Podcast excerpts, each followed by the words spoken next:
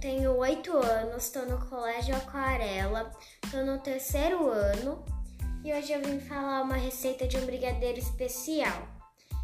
E ele não vai manteiga. Primeiro ingrediente, é, os ingredientes que você vai ter que usar é leite condensado, sal e Nescau. Aí você vai colocar o Nescau, vai mexer no fogo baixo e vai colocar o Nescau. Depois você coloca uma pitada de sal, mexe tudo até ficar borbulhando. Aí depois você desliga o fogo e coloca na geladeira por 44 é, minutos. Tchau, tia Dai, beijo!